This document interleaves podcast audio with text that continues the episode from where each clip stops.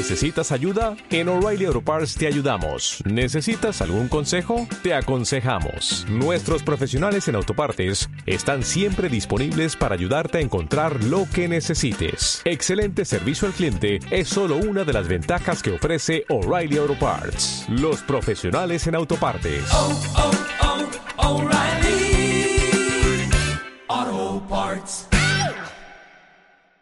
Ninjas cerebrales, bienvenidos a un nuevo episodio del podcast. Técnicas de memoria, estrategias de estudio y trucos para aprender más rápido en tu carrera, vida o profesión. Mi nombre es Pablo Lomelí y soy tu coach y entrenador. Comencemos a activar tu cerebro.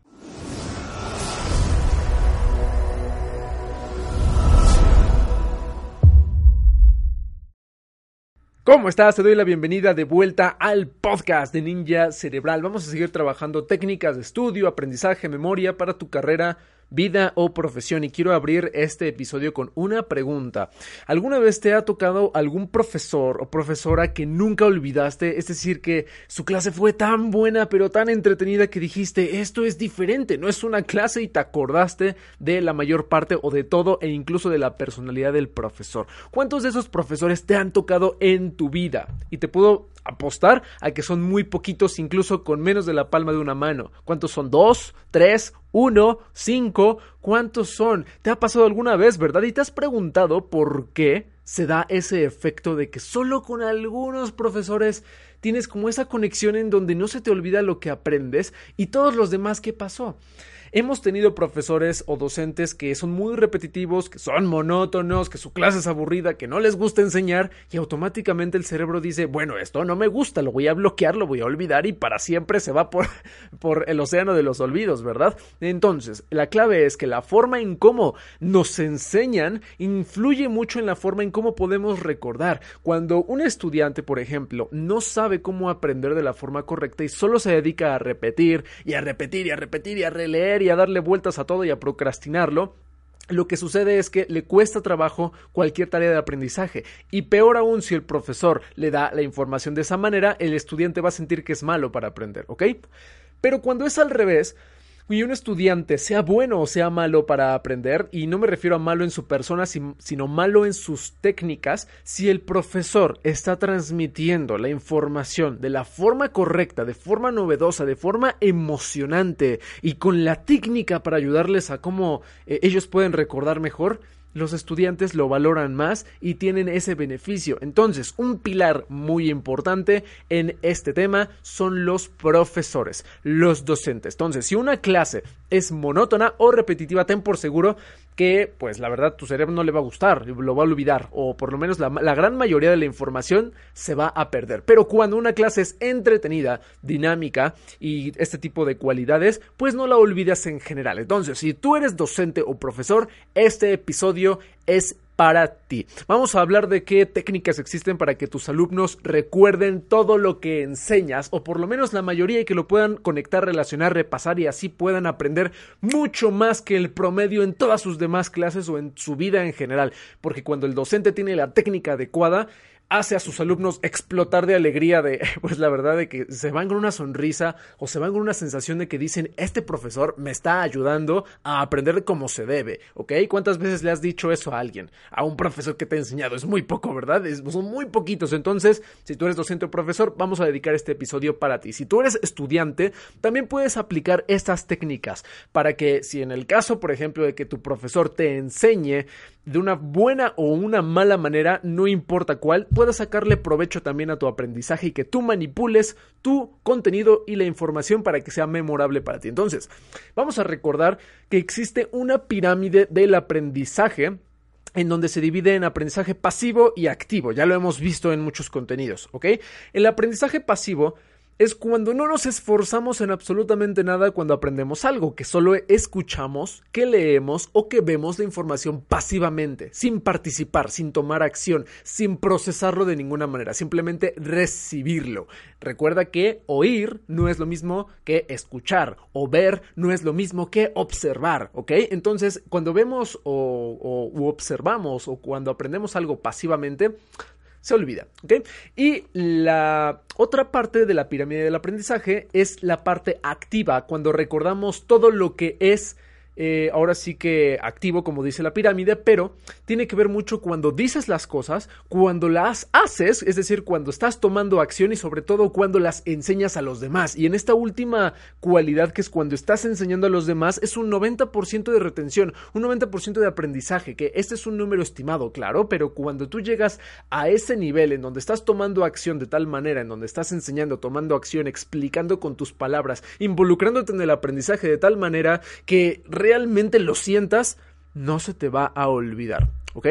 Entonces, vamos a abordar las estrategias que tengo para pues los profesores, los docentes que estén escuchando el podcast o también para los alumnos o estudiantes que pues les ayude también saber de estas técnicas y cómo las pueden integrar, ¿ok?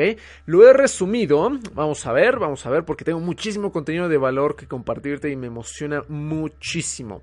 Tengo nueve técnicas para ti en tu caso profesor, docente, para que tus alumnos no, ahora sí que no olviden todo lo que aprenden contigo y al contrario, se lleven una mayor retención de tu clase o como alumno tú las puedas integrar. Técnica número uno, la novedad. Recuerda la primera pregunta que te hice en este episodio. ¿Cuántos profesores, recuerdas que son diferentes, únicos y te enseñaron de una manera tan especial que no olvidaste? Entonces, la novedad. Cuando una clase se parece a muchas otras clases, y me refiero a que es pura información y pura repetición, el cerebro lo homologa y dice esto es aburrido, esto es monótono, lo voy a olvidar o me va a costar trabajo aprenderlo. Me acuerdo mucho que cuando yo estudiaba en la universidad, yo tenía mm, en la carrera universitaria unas 60 materias o 58 más o menos por ahí y de las cuales te puedo decir que cinco o seis profesores son los que no olvidé en toda mi carrera, que fueron los que más me hicieron sentir una buena forma de aprender, pero sobre todo los que tenían novedad, los que tenían una cualidad diferente a todo lo demás, que no solo llegaban a dar la clase y ya, sino que les hacían sentir a sus alumnos que la clase no es una clase, sino que es una reunión, un espacio para compartir, una experiencia en donde todos se entretengan y estén aprendiendo al mismo tiempo. Por eso a mí me encanta la filosofía y lo comparto en todos los videos, que cualquier persona puede aprender mientras se divierte o por lo menos mientras se entretiene tomando acción, no obviamente inacción o es ser como un espectador ¿ok? La novedad. Entonces, ¿cómo causar ese efecto de novedad en tus alumnos si tú eres docente o profesor? Pues la verdad es que no llegues y les empiezas a aventar información y digas, bueno, vamos a ver tema 1 y empiezas a dictar, empiezas a pasar diapositivas, puros textos. A ver, eso es la clase tradicional en donde el alumno se duerme, ¿ok? Donde el alumno dice, ah, otra vez tengo que sacar mis notas, tengo que eh, escribir todo lo que me dice el profesor. Eso no es novedad, ¿ok? Para que quede claro. ¿Qué sí es novedad? Te voy a dar algunas estrategias. Abrir tu clase mediante preguntas, que sean preguntas que despierten la curiosidad. Si si tú, tienes un tema muy bien preparado para tus alumnos, lleva preguntas que, sean, que estén muy relacionadas a despertar la curiosidad de tus alumnos y que ellos puedan responderte, ¿ok? Que ellos puedan interactuar, genera una conversación, un debate al principio de cada clase con algo interesante. Algo muy importante es que eh, estudies o investigues un poquito de cuáles son los intereses actuales de los estudiantes o el grupo de edades a los cuales estás enseñando. Por ejemplo, los niños de 7 a 10 años o a 12 años tienen como un interés en particular, interesa un tema, ¿ok? De 12 a 15, de 15 a 18, de 18 a 21. Entonces cada grupo de edad tiene un interés en particular. ¿Qué es lo que les interesa? ¿Qué es lo que quieren escuchar? ¿Qué es lo que les gusta hacer? Entonces te tienes que ir ahora sigue con la tendencia y tratar de conectar un poquito tu tema con lo que ellos están viviendo o con lo que les gusta. No siempre se va a poder, pero cuando se puede, hazlo. O despierta preguntas en donde los pues los saques de su asiento y digan, ay, no me lo había preguntado antes, y que generes una conversación y que las respuestas a veces sean un poco graciosas. Relaciona las respuestas o estos casos con algo chistoso que, eh, que pues no se hubieran preguntado, no se les hubiera ocurrido y ese tipo de cosas les gustan, ¿ok? Entonces, Pueden ser preguntas, conversación, debate o conectar con sus intereses para causar la novedad. Otra estrategia que pues no aplica siempre es llevar algo, llevar objetos, llevar algo físico que, les, que te ayude a hacer alguna dinámica con ellos y por supuesto luego luego digan, ah, mira, esto es algo diferente, va a empezar diferente, ¿ok? Mi forma para, bueno, yo que pues enseño todas estas técnicas, cada que me toca un grupo, de, de, cualquier nivel, pues hago gimnasia cerebral. Me encanta hacer gimnasia cerebral y pues los activos se divierten, se emocionan y hago juegos de, de gimnasia y de agilidad mental, ¿ok? Número dos, técnica número dos, utiliza información visual. No solo enseñes texto, por favor. Usa imágenes. El texto duerme. Porque la corteza visual de, es una de las zonas más grandes del cerebro. Y eso activa la memoria visual, que es la cualidad en donde recordamos más información a través de una imagen. Si tú le das eh, un texto y una imagen a un alumno, se va a fijar más en la imagen y va a entender más cuando hay una imagen. Entonces, combina tu tema con imágenes y también con videos, información en videos. Les, les, encanta ver este tipo de clips o estos GIFs que se mueven y se repiten o simplemente imágenes para complementar. Y si vas a dar ejercicios de algún tipo que pues que tengan imágenes y que los alumnos puedan ver a través de las imágenes, de a través de su, ahora sí que de su memoria visual. Y si tú muestras presentaciones en PowerPoint o algo que les enseñes en la pantalla, por favor, 80% imagen, 20% texto, ¿ok? Si vas a decir texto en vez de ponerlo en la pantalla para que lo copien mejor, explícalo con tus palabras, genera una pregunta o que ellos mismos se respondan y ve reuniendo la información y reparte el texto, ahora sí que muy poquito en muchas diapositivas para que no sea pesado, ¿ok? Cuando un estudiante ve una presentación de PowerPoint con 200 o 300 diapositivas de puro texto, en automático, ¿sabes qué es lo que hacen? Dicen, bueno, voy a apagar mi cerebro durante una hora. ¡Pum! Y lo apagan y no te prestan atención o simplemente se empiezan a dormir y les generas dolor. Entonces, cuando tú generas dolor en un estudiante, ya lo perdiste, ¿ok? Información visual, técnica número 2, ¿ok? Vamos con la número 3. Genera emoción. Lo que les emociona nunca lo olvidan. Haz una mezcla entre la información que enseñas y la emoción en tu clase. Hay varias formas de integrar la emoción, que eso es muy importante porque cuando tú subes los niveles de emoción y luego los bajas, los subes y los bajas, los subes y los bajas, mantienes a un cerebro atento todo el tiempo. Entonces, cuando tú das un poco de información en tu clase, no dejes pasar mucho tiempo sin que haya un periodo de emoción, un pico de dopamina que los emocione y digan, ah, que los hagas reír, que les despiertes la curiosidad, que despiertes como un, que, abran los ojos, así que digan, ah, esto es interesante, o que hagan una dinámica, que se rían, que se emocionen, que se agiten, etcétera, ¿ok? No siempre porque si no generas ansiedad, por supuesto, sino que que programes ciertos momentos en tu clase, dos, tres, cuatro momentos, en donde generes actividades de emoción. O dentro de la información, que generes una que otra broma o chiste o relación o asociación, así que la, en donde se diviertan los alumnos, ¿ok? Entonces, ¿qué formas de activar la emoción? Puedes hacer juegos, ¿ok? Algún tipo de juego en donde se lleva a cabo el tema que enseñas. Bromas, ya vimos, asociaciones, videos graciosos que se relacionen con tu tema, les encanta. Si, si tú encuentras un video chistoso o en tendencia que relaciona lo que tú enseñas, perfecto.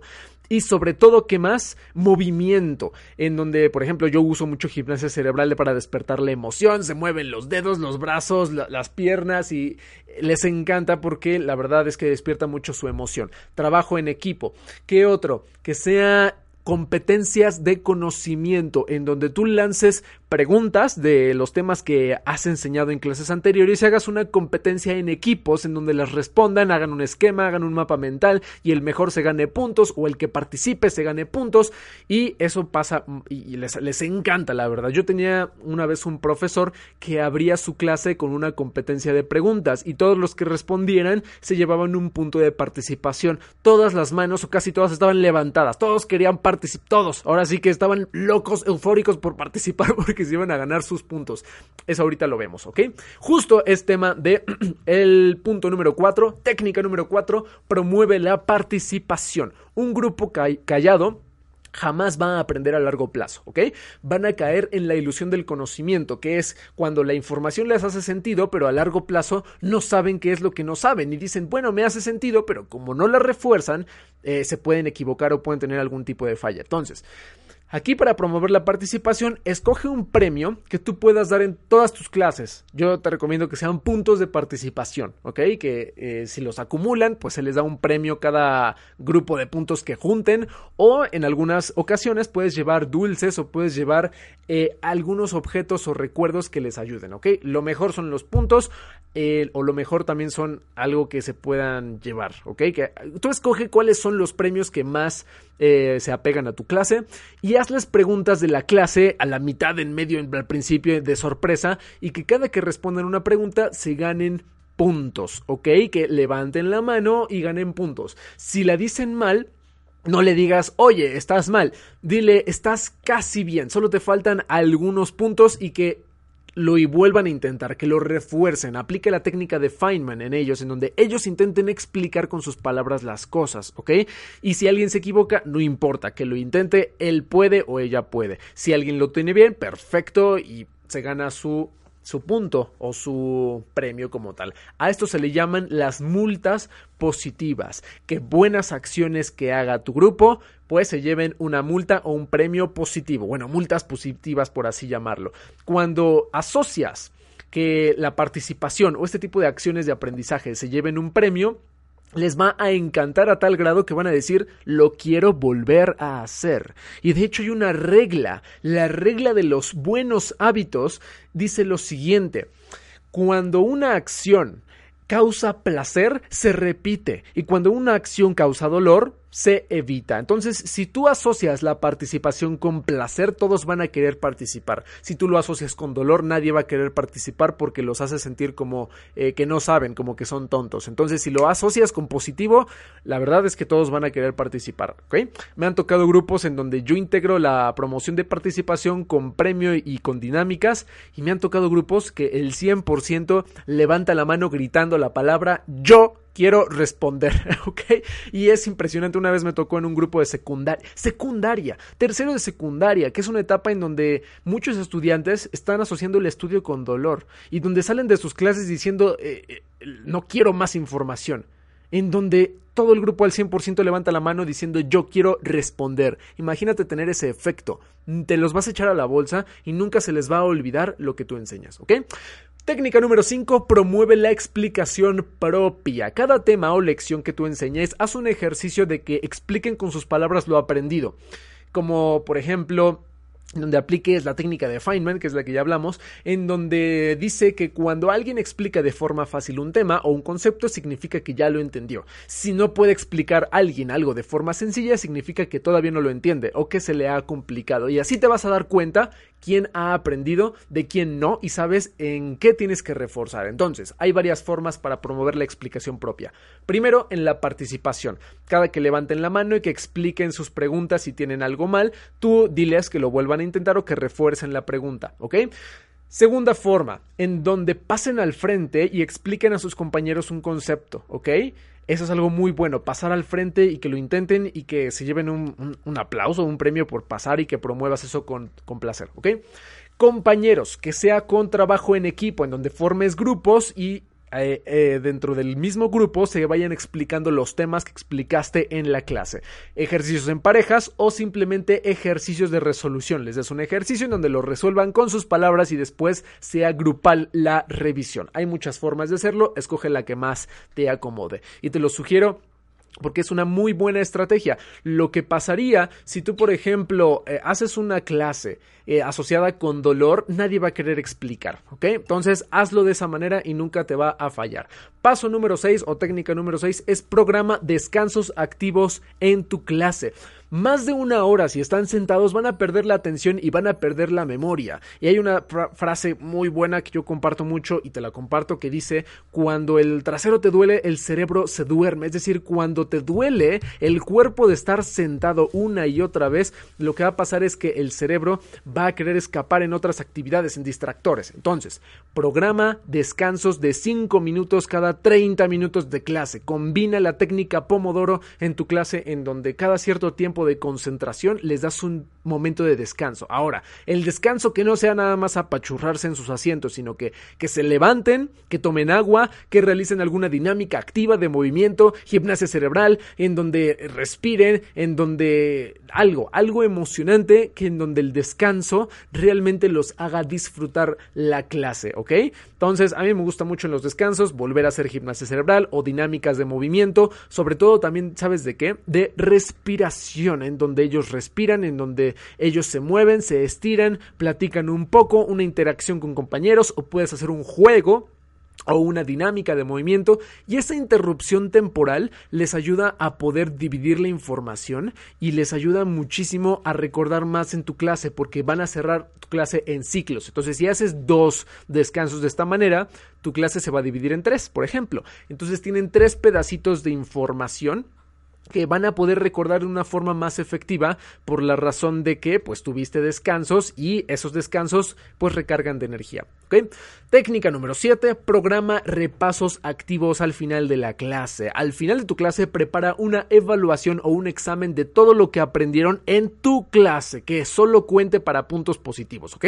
Que es examen o evaluación que hagas por clase, solo positivos. Y te voy a dar eh, cuatro formas de cómo puedes aplicar los repasos. Y te lo cuento de la siguiente manera. Primero, puedes repasar con ellos, es decir, en donde al terminar la clase reúnas una serie de preguntas y se las vayas haciendo y les digas, ah, eh, vimos estos temas, les voy a hacer preguntas, ustedes responden, el que responda se gana puntos de participación o se gana algo, ¿ok? Eh, las recompensas son muy buenas para despertar la dopamina. Número dos, crea una guía de repaso con ellos. Es muy importante que hagas eso, que les digas, ya terminamos, vamos a continuar nuestra guía de repaso porque si hacen bien esa guía, esa guía les va a dar todas las respuestas de los exámenes que siguen, ¿ok? Entonces se van a emocionar, van a decir, ah, pues ya tengo el examen resuelto, siempre y cuando los hagas con ellos, ¿ok?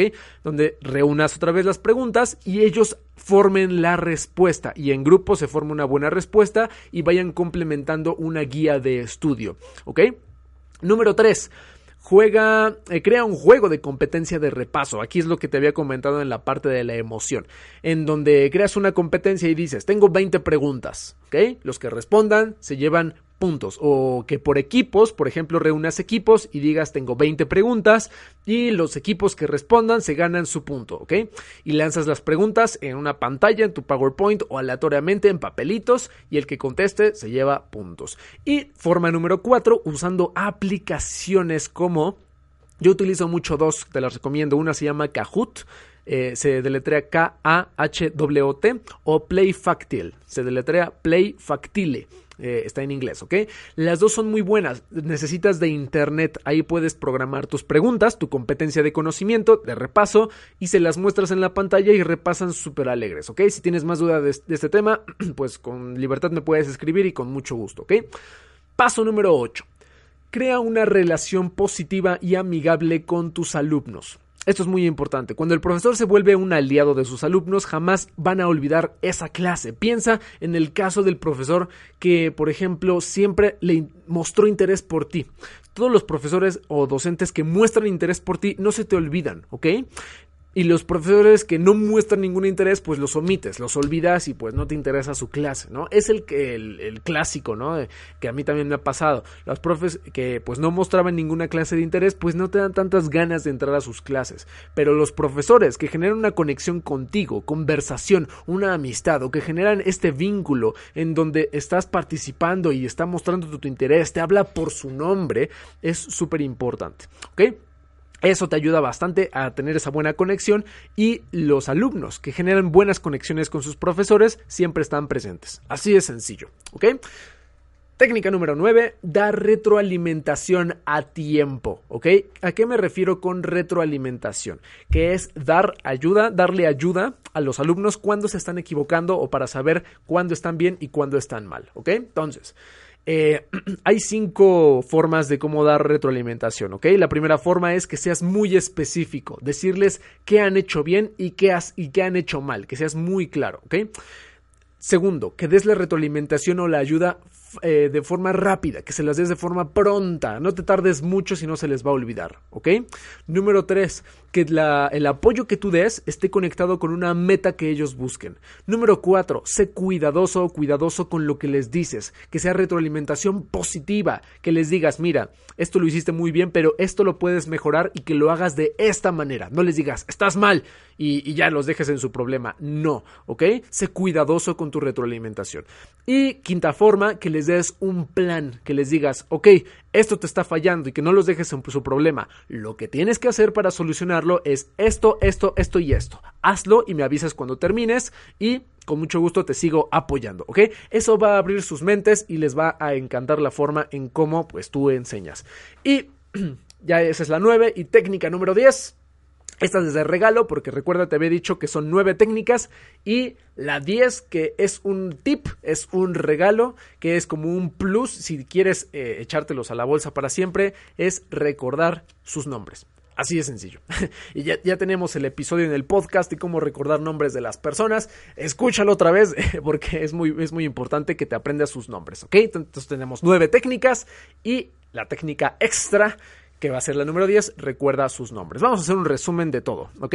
Vamos a enumerar nada más lo que vimos. Para que tus alumnos recuerden a largo plazo lo que enseñas, primero, novedad, integra novedad y despierta la curiosidad. Número 2. Utiliza información visual para activar sus memorias. Número 3. Integra emoción para que ellos presten más atención. Número 4. Promueve la participación con recompensas positivas. Número 5. Asocia la participación en donde ellos puedan explicarlo con sus propias palabras. Número 6. Programa descansos activos en clase con movimiento e interacción. Número 7. Programa este, de repasos activos al final de cada clase en donde hagas evaluaciones, exámenes divertidos en donde ellos puedan responder y evaluarse a sí mismos. Número 8. Crea una relación positiva y amigable con tus alumnos. Y número 9. Da retroalimentación positiva a tiempo y de forma cuidadosa. Y recuerda que nuestra técnica secreta y extra, que es la número 10, recuerda el nombre de tus alumnos. Entonces, si tú eres docente y tienes que ser memorable en sus vidas, pues la verdad es que aplica estas técnicas y sé muy cuidadoso en ellas para que pues te los eches ahora sí que como tus aliados, no como tus enemigos. Y yo te yo te diría que yo te preguntaría aquí cómo te hubiera gustado a ti que te enseñaran en la escuela, que te enseñaran en la universidad. Y pues esta pregunta te va a dar la respuesta. Entonces enseña de esa manera, ¿ok? Si eres alumno, pues adapta estas técnicas para que cualquier tipo de clase sea memorable para ti. Si quieres más técnicas relacionadas a este tema, pues avísame. Con toda libertad puedes enviarme un mensaje a Facebook o a Instagram y con gusto estaremos en contacto. Mientras tanto, activa tu memoria, aprende más rápido y sigue siendo un ninja cerebral. Si te gustó este episodio y te aportó valor, te invito a que te suscribas y que lo compartas con alguien que lo necesite.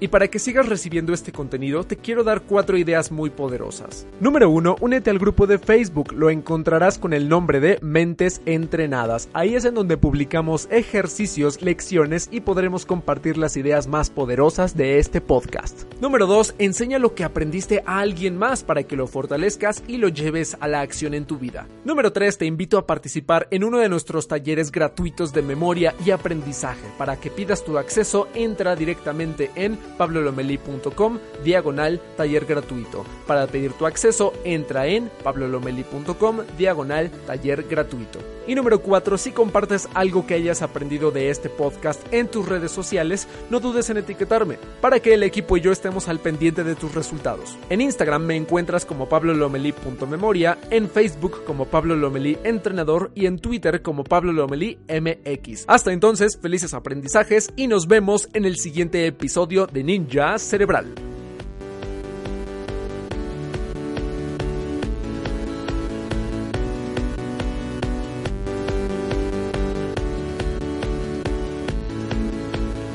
Dale más potencia a tu primavera con The Home Depot. Obtén una potencia similar a la de la gasolina para podar, recortar y soplar con el sistema OnePlus de 18 voltios de Ryobi desde solo 89 dólares. Potencia para podar un tercio de un acre con una carga. Potencia para recortar el césped que dura hasta dos horas. Y fuerza de soplado de 110 millas por hora. Todo con una batería intercambiable. Llévate el sistema inalámbrico OnePlus de 18 voltios de Ryobi. Solo en The Home Depot. Haces más. Logras más.